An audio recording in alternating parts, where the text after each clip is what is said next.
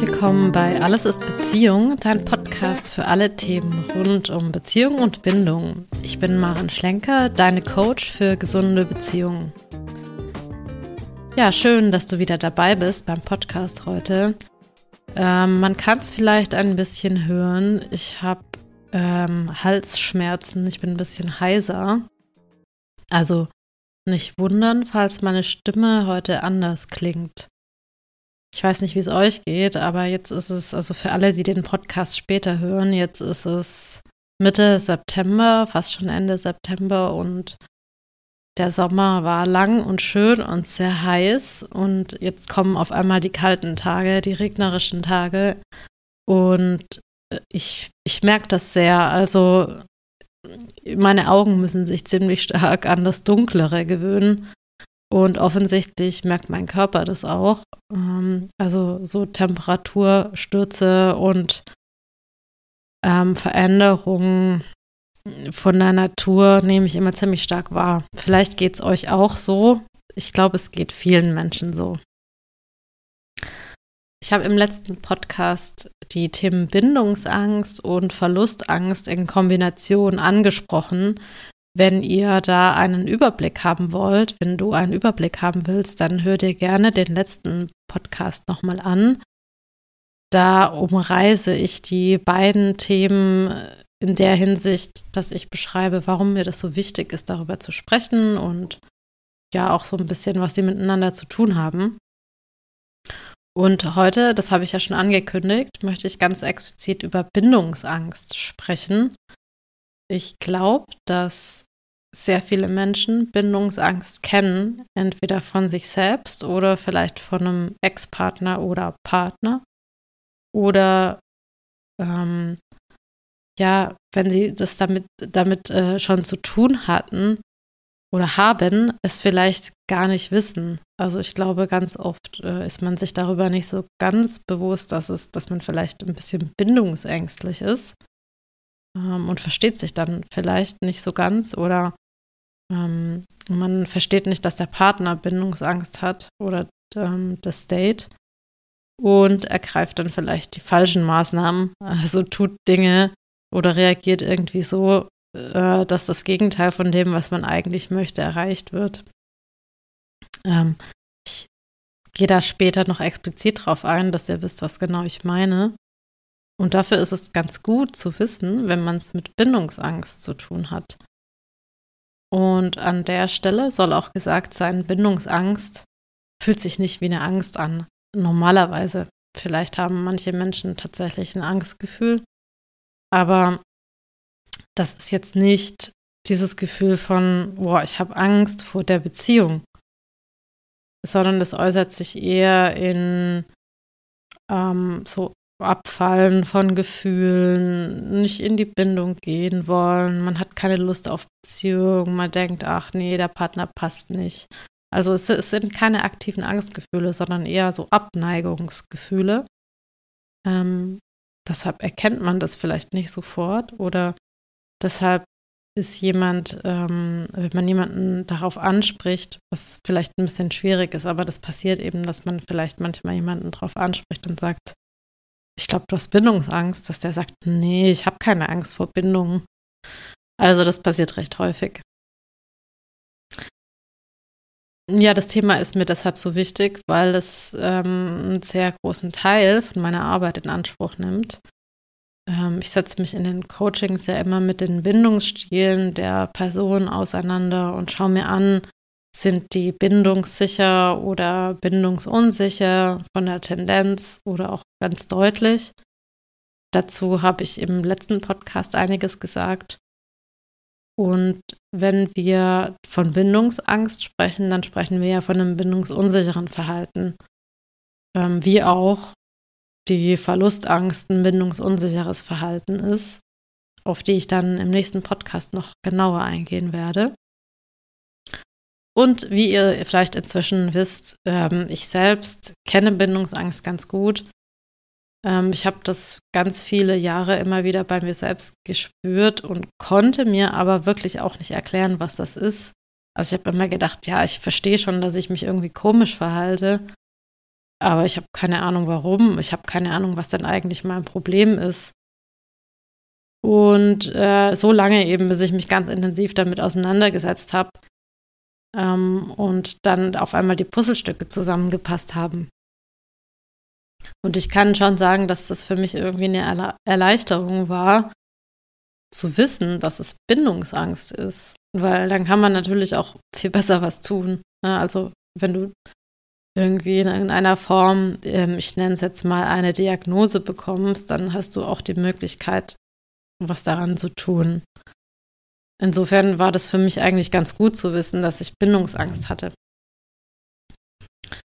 Und aus dem Grund kann ich das auch ganz gut aus der Innenperspektive beurteilen, weil ich einfach weiß, wie es sich anfühlt, Bindungsangst zu haben. Und ich kann sagen, ähm, ich habe da auch wirklich Mitgefühl, weil das ist bescheuert. Also für mich war das blöd, dass ich Bindungsangst habe und ich habe mich natürlich dann auch so verhalten, dass es auch für die anderen blöd war. Das ist ja oft so, der, der dann unter der Bindungsangst des Partners leidet, der ähm, und das vielleicht selbst auch nicht so ganz kennt, der versteht es nicht, aber es ist auch für Bindungsängstler nicht so schön. Und auf der anderen Seite kenne ich es oder weiß natürlich auch, wie das ist, wenn man eine Beziehung mit jemandem eingeht, der Bindungsangst hat, wenn man es eben in dem Moment nicht hat. Und das ist auch nicht schön. also ja, ich kenne beide Seiten, ich kann die gut verstehen und ich kann gut darauf eingehen. Was sind denn jetzt die Hauptpunkte oder Merkmale von Bindungsangst? Also grundsätzlich kann man sagen, Menschen gehen nicht oder kaum Beziehungen ein. Ähm, also das könnt ihr so ein bisschen, nur wenn ihr jetzt eine Person vor euch habt oder auch an euch selbst, ähm, je nachdem wie alt ihr seid, aber ich sage jetzt mal so eine grobe Nummer, also wenn man bis 30 noch keine Beziehung hatte oder immer nur Beziehungsversuche, dann kann man da schon mal genauer hinschauen ob da nicht Bindungsangst im, im Raum ist. Ich würde sagen, sehr wahrscheinlich ja. Oder ähm, wenn man immer nur kurze Beziehungen hatte. Also das nenne nenn ich dann Beziehungsversuche, aber damit meine ich jetzt auch irgendwie so zwei Jahre. Also wenn das immer nur so zwei Jahre sind. Ähm, ganz lustig, ich habe neulich so eine Statistik von Leonardo DiCaprio gesehen, weil er jetzt irgendwie wohl wieder äh, keine Freundin hat. Ich habe mich damit äh, davor damit noch nicht so viel auseinandergesetzt, aber zufällig ähm, habe ich die, glaube ich, auf Instagram gesehen. Äh, und er hat ja immer Frauen, die unter 25 sind. Und er hat auch immer Frauen, die, mit denen er nicht länger als zwei Jahre zusammen ist. Und ich weiß nicht genau, wie alt er jetzt ist. Vielleicht, weiß ich nicht, Mitte 40, Ende 40, sowas. Und diese Statistik ging, glaube ich, so von Anfang 20 oder so oder ähm, vielleicht auch Mitte, Ende 20.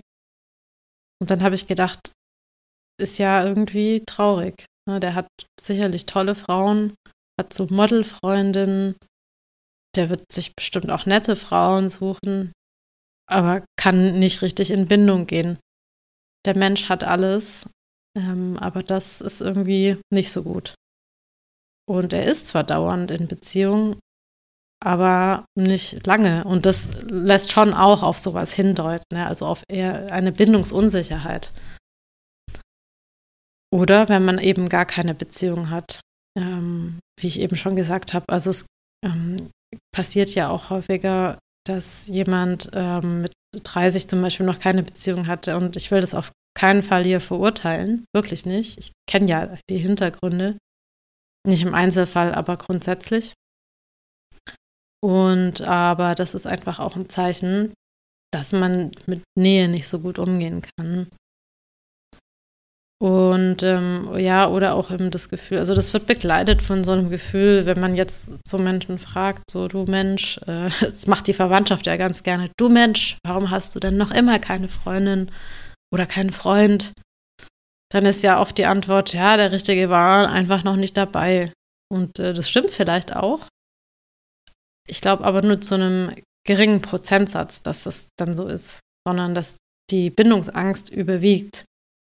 Weil jemand, der keine Bindungsangst hat, der würde zumindest mal den Versuch wagen, um dann vielleicht nach einiger Zeit zu merken, auch nach einigen Jahren, nee, das ist jetzt eigentlich nicht die Person, mit der ich mir irgendwie mein Leben vorstelle.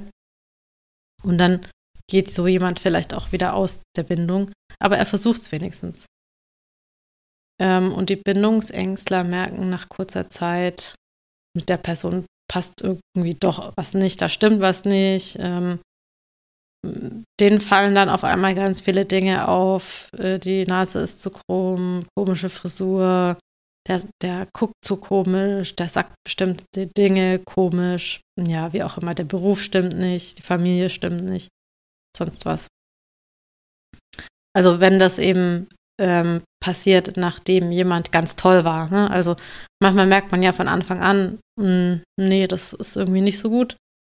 Aber bei Menschen mit Bindungsangst ist es so, dass die am Anfang oft denken, boah, ganz toll. Und dann auf einmal doch nicht mehr ganz toll.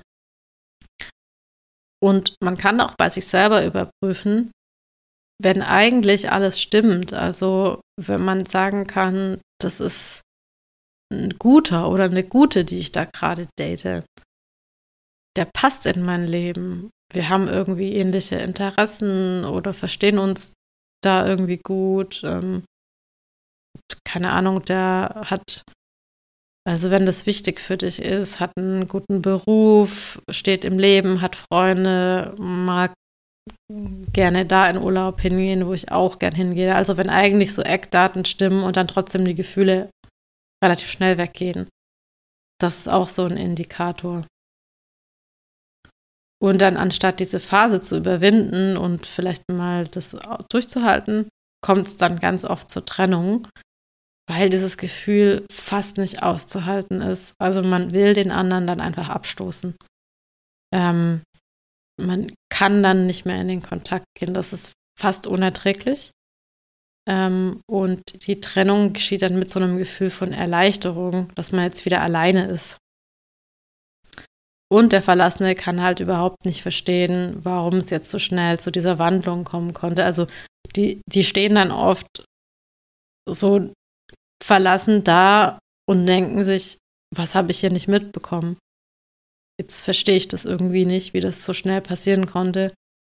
Und das Blöde ist, das passiert halt meistens dann, wenn einer, der committed ist, quasi voll in Love ist, also wenn er richtig verliebt ist und sich denkt, oh ja, jetzt geht's los, dann bricht der andere aus. Deshalb sagt man, es braucht so eine Zeit von drei bis sechs Monaten, bis man davon ausgehen kann, dass jemand auch bleibt. Und aus meiner Erfahrung heraus, persönlich und ähm, aus den Coachings, kann ich sagen, es ist gar nicht schlecht, so lange einfach auch ein bisschen vorsichtig zu sein. Vor allem, wenn man eine Vergangenheit hat, in der Beziehung schwierig war. Ja, ich spreche jetzt nicht über die Leute, die gar kein Problem damit haben, sondern wirklich über die, für die Beziehung schwierig ist. Es ist echt empfehlenswert, einfach mal in dieser Zeit, in den drei bis sechs Monaten, noch ein bisschen vorsichtig zu sein und zu gucken, ist das wirklich gut für mich? Meint der andere ernst? Kann ich mich da wirklich committen? Also man kann sich doch Zeit lassen, sich zu binden. Das verstehen die ähm, Verlustängster immer nicht so ganz. Ähm, die wollen sich gerne überhaupt keine Zeit lassen. Also die am Anfang eher mit Verlustangst zu kämpfen haben. Aber also grundsätzlich, wo, wo ist denn die Eile? Früher hat man sich Briefe geschrieben, erst mal ganz lange oder vor Internet und Handy und so weiter, da hat man telefoniert und dann hat man vielleicht nicht beieinander gewohnt und dann gab es ein Treffen pro Woche oder so. Relativ lange. Also, why not? Ich verstehe immer nicht die Eile beim Kennenlernen. Ähm, ich komme auch später noch dazu, warum ich das für Menschen mit Bindungsangst absolut empfehle, da Gas rauszunehmen. Und ähm, ja, die anfängliche Intensität äh, kann dann einfach komplett weggehen. Also die, die Intensität der Gefühle. Und was aber natürlich auch sein kann, ähm, das habe ich eben so ganz kurz aufgegriffen, ist, dass die Annäherung, die passiert für einen Bindungsängstler, einfach viel zu schnell geht. Ähm, dass zu schnell zu viel Nähe da ist und jemand mit Bindungsangst dann einfach überfordert ist und dicht macht. Und was hier jetzt ganz wichtig zu verstehen ist, wir müssen uns vor Augen halten, dass es sich ja nicht hier bei Bindungsangst um eine Idee oder einen Gedanken oder eine Laune oder sowas handelt, sondern Bindungsängstler haben bei zu viel Nähe körperliche Reaktionen. Also deren Nervensystem reagiert dann total über und ist völlig auf Alarm. Jeder, der das schon mal erlebt hat, wird jetzt ganz genau wissen, was ich meine. Also das ist, dass der ganze Körper sagt, oh Gott, ich muss hier weg, ich habe Angst oder jetzt passiert irgendwas. Auch wenn man gleichzeitig wahrscheinlich versteht, eigentlich passiert hier gar nichts. Aber das ist wie so ein, ähm, ja, vielleicht wie eine übertrieben starke Intuition, die einem jetzt sagt, jetzt geht es auf keinen Fall weiter. Das muss man einfach mitbedenken. Und, ähm, und dann wird der Partner oder das Date Plastik oder zu viel oder abstoßend. Das habe ich ja schon gesagt. Ähm, und dann ist einfach eine ganz große Überforderung da für jemanden mit Bindungsangst und der versteht diese Reaktionen oft selbst nicht und will das natürlich loswerden. Also klar, man will die schlechten Gefühle loswerden und wenn die in Kombination mit einer Person auftreten, dann muss man die Person loswerden. Es sei denn, man ist so reflektiert und versteht eben schon, was da passiert. Ja, dann kann man ganz anders damit umgehen. Aber meistens passiert das ja, ohne dass jemand weiß, was gerade abgeht. Wenn jetzt Menschen mit einer Bindungsangst in Beziehung treten, also in so einen Dating-Prozess reingehen oder in so eine ja, frühe Beziehung, dann kann es zum Beispiel sein, dass äh, die so ähm, Merkmale zeigen, wie also grundsätzlich natürlich, dass sie sich nicht so ganz committen wollen und sich alles offen halten, aber auch, dass viel über andere tolle Personen gesprochen wird oder über Ex-Freundinnen oder über eine ganz tolle Kollegin, einen tollen Kollegen, einen richtig guten Freund. Ähm, und das dient einfach leider dazu, für Distanz zu sorgen. Passiert aber, glaube ich, auf einer ganz unbewussten Ebene. Also meistens, wenn ich sowas höre oder mitbekomme, ist das wirklich ein unbewusster Mechanismus, wo die Personen selbst dann manchmal im Nachhinein denken, warum habe ich das eigentlich gemacht? Ähm, das, also das sorgt einfach dafür, für ein bisschen Distanz reinzubringen. Ähm, auf der anderen Seite, was passieren kann, was dann natürlich auch nicht mehr so schön ist, ist, dass der andere ständig kritisiert wird, dass ständig an ihm rumgenörgelt wird, dass die sich emotional distanzieren. Also mm, das ist etwas, was man eher spürt, als jetzt so richtig ähm, an Gesagtem oder so festmachen könnte. Aber ja, wenn jemand einfach aus dem Kontakt rausgeht. Also wenn er zum Beispiel auf die Arbeit geht oder abends weggeht, der Kontakt einfach abbricht. Also man spürt es. Ähm, oder wenn jemand keine Lust auf Sex hat, äh, wenn das Ganze zu on-off geht, also heute will ich, morgen will ich nicht, dann will ich doch wieder, wenn du weggehst, dann will ich auf jeden Fall, aber wenn du zu nahe kommst, dann will ich wieder nicht. Also wenn es da so einfach so ganz große Schwankungen gibt und irgendwie auch keine Verlässlichkeit da ist. Also du siehst, das sind im Prinzip alles Dinge, die dazu führen, dass jemand sich einfach nicht richtig einlässt. Also alles, woran man sehen kann, da lässt sich jemand einfach nicht richtig ein, hat irgendwie mit Bindungsangst zu tun. Und es ist ganz gut, sich an der Stelle dann auch mal vor Augen zu führen, was wäre denn das Gegenteil davon? Also was würde das denn bedeuten, wenn jemand sich richtig einlassen könnte oder würde? Wie würde das denn aussehen? Ja, einfach um sich mal klar zu machen, wo, wo bin ich da gerade drin? Weil man kann sich immer die Frage stellen, muss ich das mitmachen oder nicht? Ähm, und das ist beides gleich in Ordnung. Die Frage ist immer, wie viel Energie will man da reinstecken? Ähm, oder als wenn man jemand ist, der vielleicht ein bisschen verlustängstlich ist. Ja, wie viel Verlustangst kann ich auch aushalten?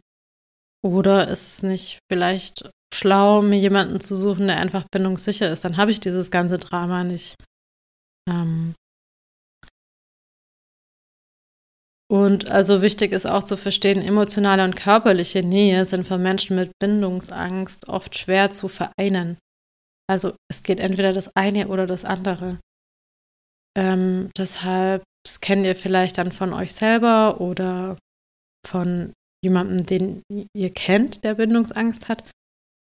Die haben oft äh, gute Freundschaften, enge Freundschaften, auch also mit dem anderen Geschlecht, aber dann kommt es nicht zur Sexualität.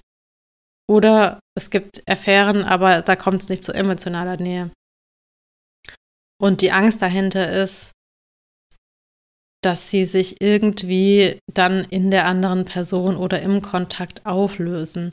Also ein bisschen so, als würden sie alles von sich hergeben. Alles Emotionale und alles Körperliche. Das hat mit diesem ganzen Grenzenthema zu tun. Also jemand, der fließende Grenzen hat, keine Grenzen spürt, alles von sich gibt, ähm, Grenzen nicht verteidigen kann, der hat natürlich das Gefühl, wenn er sich komplett öffnet, dass, dass er sich auflöst. Ähm, oder es kann auch so ein Gefühl sein, als würde man sich für etwas entscheiden, wozu man nie mehr Nein sagen kann. Das ist ja auch das mit den Grenzen. Ne? Also wenn ich da einmal drin bin, komme ich nicht mehr raus. So dieses Gefühl. Dabei kann jeder Mensch, jeder Mann, jede Frau jederzeit Nein sagen und auch wieder rückwärts gehen. Ähm, und es ist erstmal unabhängig davon, was es mit der anderen Person macht, aber dieses Recht hat jeder. Und diese Angst, sich aufzulösen, die ist tatsächlich sehr real. Also das ist dieses, ähm, ich verliere mich in der Beziehung, ich weiß dann nicht mehr, wer ich bin. Ich bin dann nur noch irgendwie, naja, so als wäre ich dann nur noch die andere Person. Und das ist, das ist, fühlt sich sehr real an. Und das erzeugt natürlich einen inneren Druck. Und der, dieser Druck kann extrem belastend sein und sich auch sehr, sehr bedrohlich anfühlen.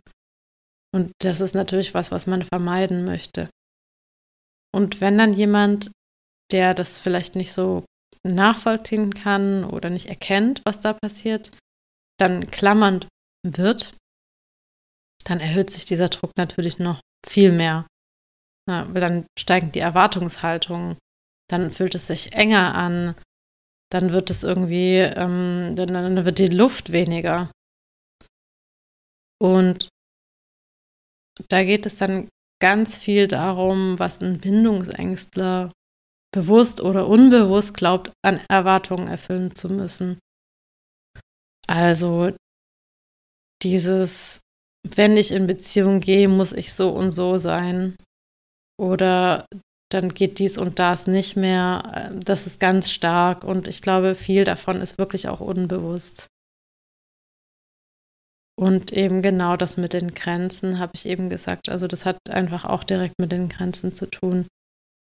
Ähm, ja, es fühlt sich so an, als würden die Grenzen nicht beachtet werden oder als könnte man selbst die Grenzen dann nicht wahren.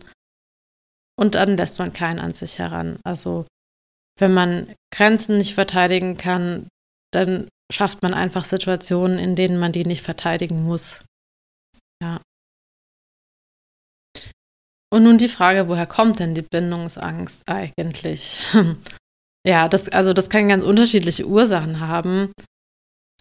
Im Endeffekt geht es immer darum, dass man eine traumatisierende Bindungserfahrung gemacht hat. Also äh, der Kontakt mit den engsten Bezugspersonen, mit den Eltern, war in irgendeiner Form traumatisierend. Und auch ganz wichtig an der Stelle zu verstehen ist, dass ganz oft die Bindungsangst in Wahrheit eine Verlustangst ist. Also das bedeutet aus der Angst heraus, schreckliche Verluste zu erleiden, wieder in diesen unglaublichen Schmerz zu kommen, dass die Bindung, auf die man als Kind ja angewiesen ist, also die Bindung zur Mutter, zum Vater, hauptsächlich aber zur Mutter, ist als Kind überlebenswichtig. Und wenn die weggeht, dann kriegt man Todesangst. Und das ist dann später die Verlustangst.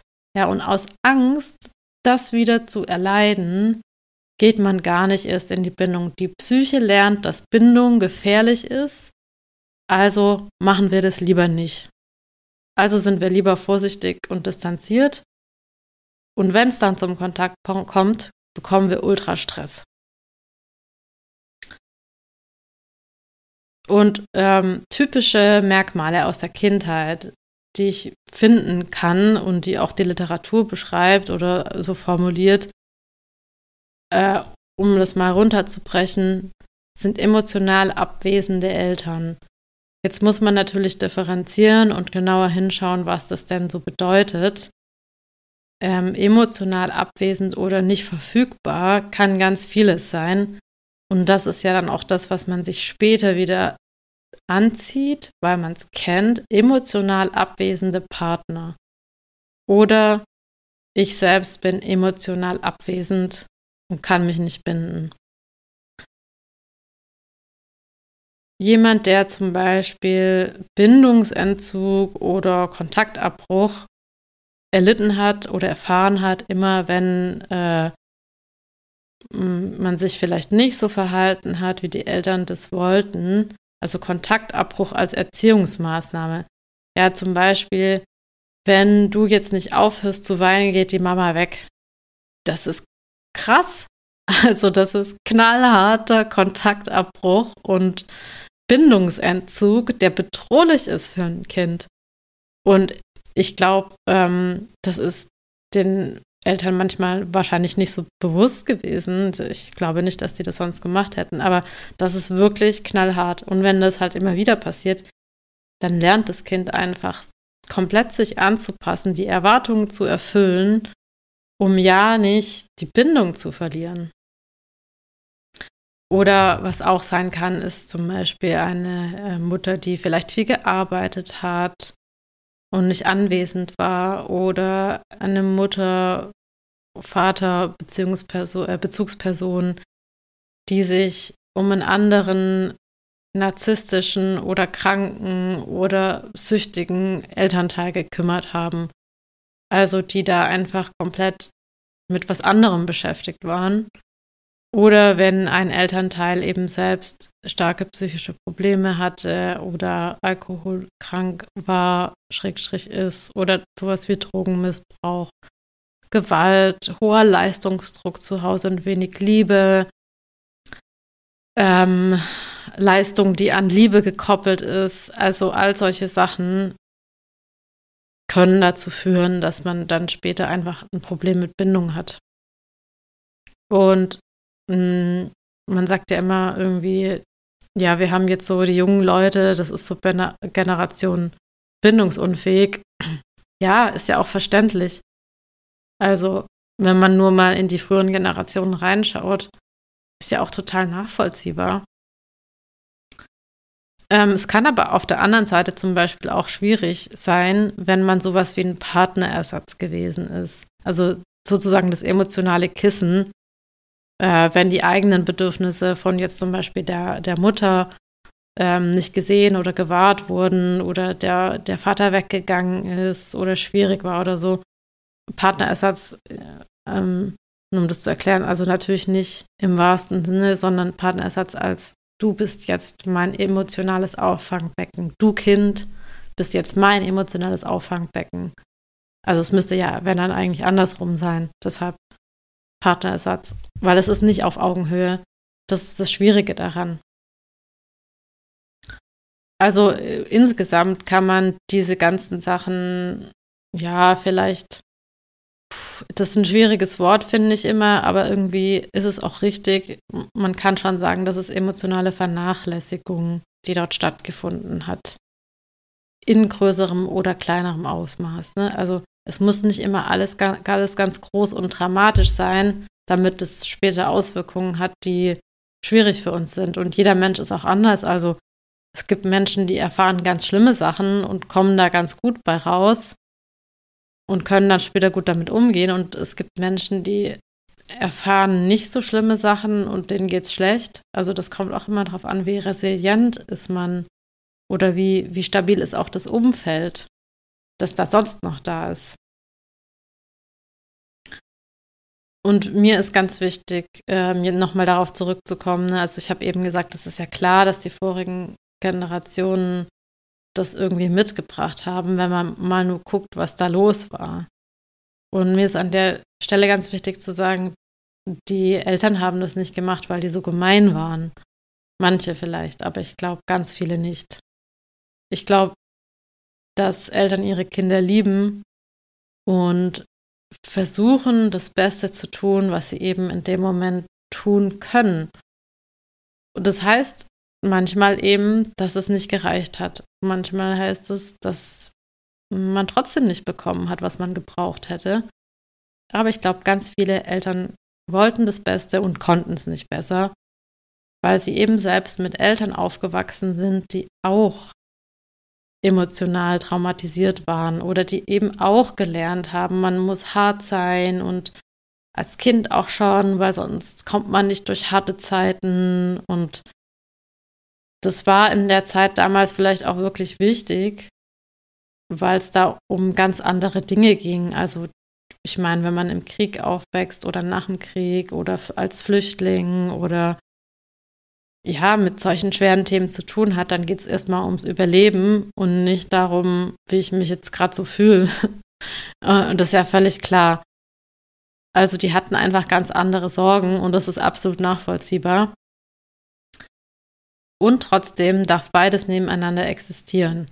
Also ich darf benennen, was alles falsch gelaufen ist, was, wo es nicht für mich ausgereicht hat. Und ich kann meine Eltern aber auch gleichzeitig lieben. Ja, also das geht parallel. Ich kann sagen, das ist nicht in Ordnung und trotzdem liebe ich dich. Und das widerspricht sich nicht. Und schön ist, wenn man dann irgendwann sehen kann, was alles passiert ist und lernt zu verzeihen. Und meiner Ansicht nach geht es darüber, wenn man versteht, was passiert ist, versteht, dass die Eltern auch nur Menschen sind und vielleicht herausfinden kann, was damals denn so passiert ist, wie denn die Situation war.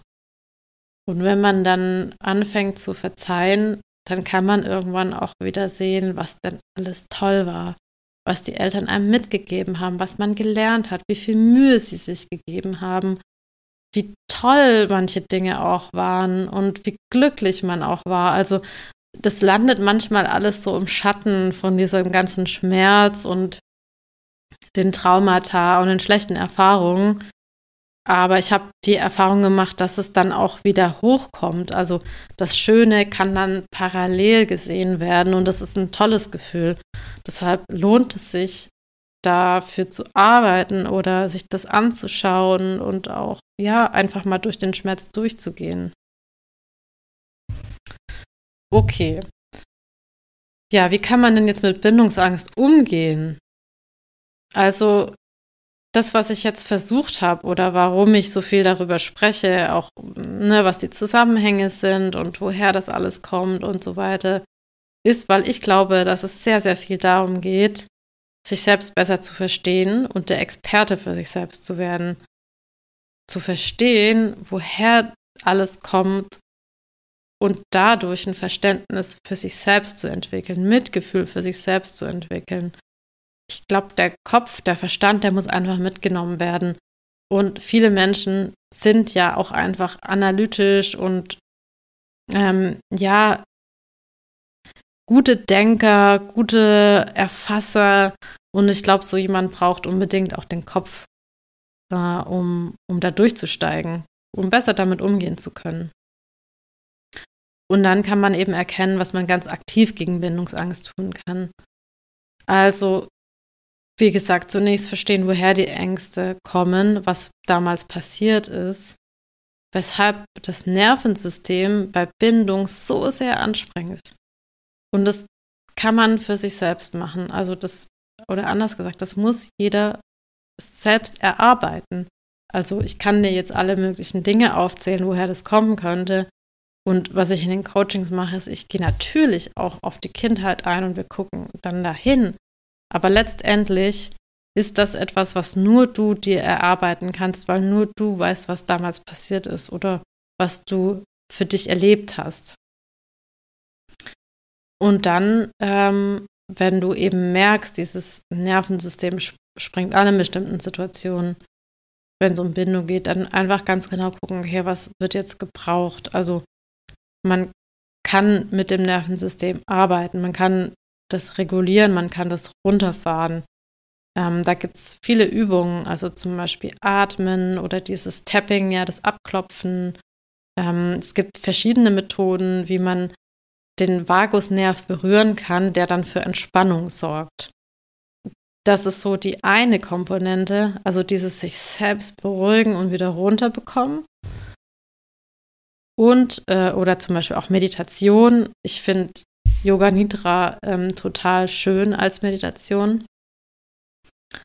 Und dann gibt es natürlich auf der ähm, Verhaltensebene Dinge, die man auch gleichzeitig tun kann, sollte. Und das habe ich vorhin angesprochen. Eines wirklich meiner Haupttipps, einer meiner Haupttipps beim Kennenlernen für jemanden, der Bindungsangst hat, take it easy. Slow down, wirklich ganz, ganz langsam. Du bestimmst das Tempo du nimmst es jetzt in die Hand und du bestimmst. Also das passiert nicht einfach kennenlernen, das geht nicht einfach über dich hinweg oder passiert dir, stößt dir zu, sondern du hast die Verantwortung, du nimmst es in die Hand, du bestimmst das Tempo. Und wenn das bedeutet, dass du erstmal nur ein Date in der Woche möchtest und dass du nicht willst, dass nach dem dritten Date schon rumgeknutscht wird oder jemand mit zu dir nach Hause kommt oder ihr Sex habt oder sonst was, dann ist es so. Und dann musst du diesem Gefühl folgen, um im Kontakt bleiben zu können. Weil ich kann dir eins versprechen, wenn du dann deine eigenen Grenzen übergehst und doch rumknutschst oder jemanden mit nach Hause nimmst, dann ist das danach das Gefühl weg. Dann ist vorbei. Also das habe ich so oft gesehen, wirklich. Deshalb dieses langsame Kennenlernen. Und was ist das Problem? Das habe ich ja vorhin schon gesagt, einfach mal drei Monate lang jemanden kennenzulernen. Und ganz ehrlich, wenn jemand da nicht mitgehen kann, dann ist es so. Und ich würde natürlich das schon auch ansprechen und sagen, ähm, ich brauche einfach ein bisschen länger. Wenn jemand dafür kein Verständnis hat, dann ist er einfach auch nicht richtig. Also man kann ja den anderen mit ins Boot holen und auch ein bisschen erklären, warum einem das schwerfällt. Muss ja nicht gleich die ganze Geschichte auspacken, aber also man kann jemandem schon auch sagen, warum man so ist. Und dann geht es natürlich auch darum, jetzt diesem eigenen Gefühl nicht so 100% zu folgen. Also das heißt, auch mit zu bedenken, dass die andere Person vielleicht gar nicht weiß, was Bindungsangst ist. Und also wenn ich jetzt innerlich ein Gefühl habe von, ich muss hier sofort weg, nicht zu sagen, ich muss hier sofort weg, sondern es vielleicht auch irgendwie nett zu formulieren. Also zu versuchen, auch ein bisschen im Kontakt zu bleiben. Und dann geht es auch sehr stark beim Dating einfach darum, die eigenen Bedürfnisse zu erkennen und zu definieren. Also wirklich mit sich zu arbeiten und sich selbst besser zu verstehen und das auch zu kommunizieren. Also authentisch zu sein. Ich weiß, das ist das, wovor man oft Angst hat, dass wenn man authentisch ist, dann geht der andere oder dann kommt es zu Kontaktabbruch. Ja, das hatte ich vorhin schon gesagt bei diesen ähm, Kindheitserfahrungen. Aber du bist jetzt erwachsen, du kannst jetzt für dich einstehen, du kannst authentisch sein und jemand bleibt dann trotzdem bei dir. Also man darf verstehen, dass man wirklich man selbst sein kann, weil sonst kommt es wieder zu so einem ganz anstrengenden Kontakt. Also sonst ist es ja wieder so, dass du denkst, oh, ist das anstrengend, wenn ich mich mit der anderen Person treffe. Also sei doch von Anfang an einfach, wie du bist. Wirklich, bleib ganz bei dir. Trau dich, du selbst zu sein. Ähm, arbeite meinetwegen mit Atmung oder mit kurz in dich spüren, wenn du merkst, es wird jetzt gerade irgendwie schwierig für dich, ein Bedürfnis zu äußern.